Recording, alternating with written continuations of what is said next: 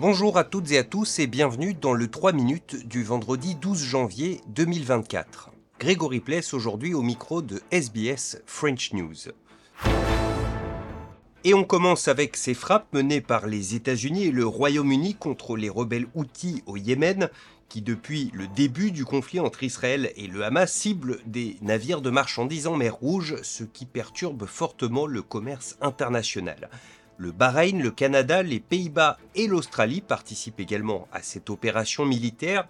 Le ministre de la Défense, Richard Marles, a ainsi précisé sur ABC que le gouvernement avait fourni du personnel militaire, sans toutefois rentrer davantage dans les détails. Une décision que le ministre dit ne pas avoir pris à la légère, mais qu'il considère essentielle pour assurer les intérêts de l'Australie.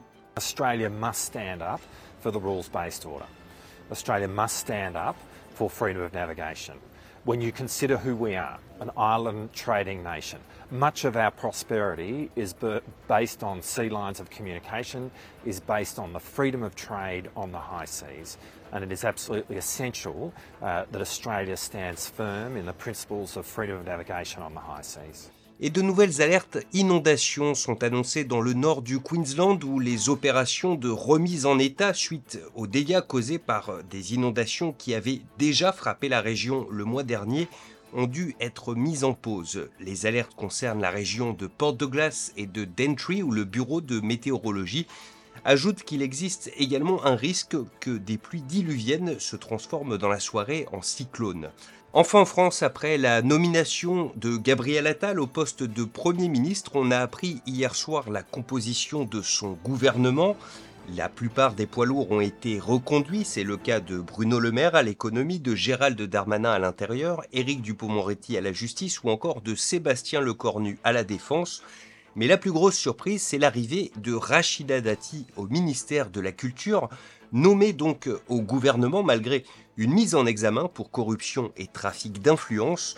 Le monde de la culture, en tout cas, est sous le choc de cette nouvelle. Tour d'horizon, Sophie Torlotin pour RFI. Nombre de professionnels de la culture partagent la réaction incrédule de l'actrice Anna Mouglalis, rencontrée en marge d'un rassemblement féministe et à qui un reporter de TF1 annonce la nomination de Rachida Dati au ministère de la Culture. Non, ok.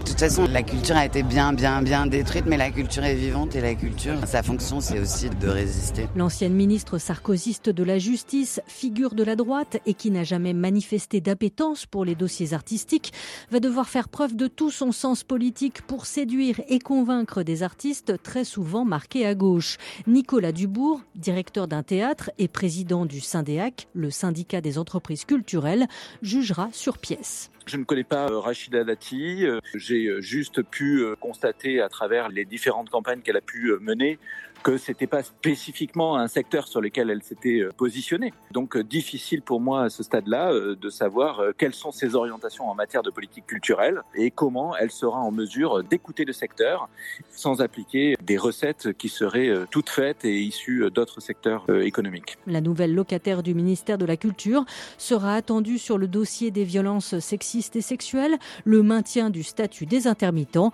ou de l'audiovisuel public.